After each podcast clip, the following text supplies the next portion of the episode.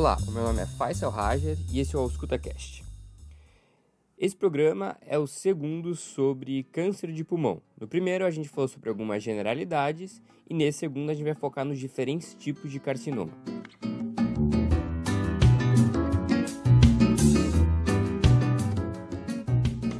Agora passando para a nossa segunda parte do programa em que a gente vai discutir os diferentes tipos de carcinoma de pulmão. Então nós temos dois grandes grupos. Os carcinomas de pequenas células, em que a gente tem o carcinoma de pequenas células propriamente dito, e os carcinomas de não pequenas células, que a gente vai ter o carcinoma de células escamosas, o adenocarcinoma, o carcinoma de grandes células e os tumores carcinoides. Então vamos lá. Primeiro pelo carcinoma de pequenas células. O carcinoma de pequenas células, na histologia, ele se apresenta como células pequenas, uh, densas, bem azuis e escuras. Elas são originadas de células neuroendócrinas de Kulchitsky. Está fortemente associado a pacientes que são fumantes e geralmente se apresenta próximo ao centro do pulmão, tem uma lesão central, próximo da árvore próximo do hilo. O que o paciente pode apresentar são aquelas síndromes paraneoplásicas que a gente tinha comentado, ele pode apresentar uma alta liberação de ACTH, gerando uma síndrome de Cushing, ou de ADH, gerando hipertensão e edema. Outra situação que pode acontecer ou uh, decorrer dessa, desse câncer de pequenas células é a síndrome miastênica de Lambert-Eaton. É quando o tumor ele desencadeia uma resposta autoimune do corpo em que ele gera anticorpos contra os canais pré-sinápticos dos neurônios, os canais pré-sinápticos de cálcio. Então, o neurônio pré-sináptico não vai conseguir liberar, fusionar as vesículas para liberar acetilcolina na fenda, gerando uma síndrome parecida com a, a miastenia graves. Só que uma das diferenças entre a síndrome miastênica de Lambert-Eaton e a miastenia graves é que na miastenia graves vai ter comprometimento da região periorbicular, enquanto nessa síndrome não tem. O tratamento do carcinoma de pequena célula geralmente é feito com quimioterapia e radioterapia, porque por ele ser muito agressivo, ele é bem responsivo a esse tipo de tratamento. Agora passando para o primeiro carcinoma do grupo das não pequenas células. Então nós temos o uh, carcinoma de células escamosas. Ele é o carcinoma do CES, porque ele vai ter pérolas córneas, córneas na histologia dos clássicos das lesões escamosas, vai ter cavitações, possivelmente, associado ao cigarro e cálcio, porque ele pode gerar uma síndrome paraneoplásica em que libera o PTHRP, que é uma proteína da mesma família do PTH. Então o paciente vai se apresentar com hipercalcemia, por isso do cálcio.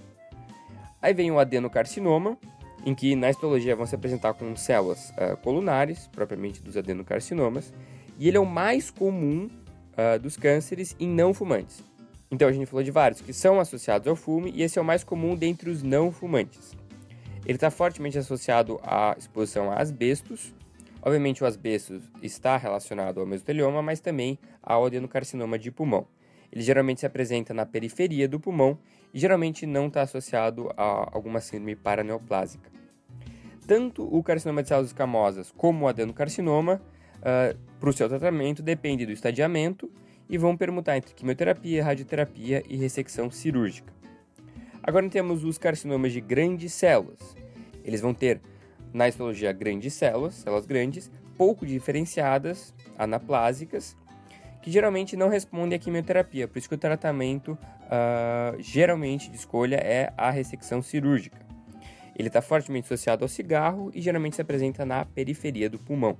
Ele já foi muitas vezes tomado como um diagnóstico de exclusão, porque na verdade ele não tem características de adenocarcinoma, não tem características de uh, carcinoma de células escamosas, nem de pequenas células. Então foi agrupado uh, como sendo de grandes células, e ele tem vários outros subtipos, mas uh, ele já foi tomado como um diagnóstico de exclusão. E por fim, nós temos os tumores carcinoides, que têm um bom prognóstico, e geralmente o tratamento de escolha deles é a cirurgia, porque eles não respondem muito bem à quimioterapia, e se não tiver nenhuma metástase, a cirurgia deve ser feita. Quais são as características dos tumores carcinoides? Eles são os mais diferentes uh, dos carcinomas que a gente discutiu hoje.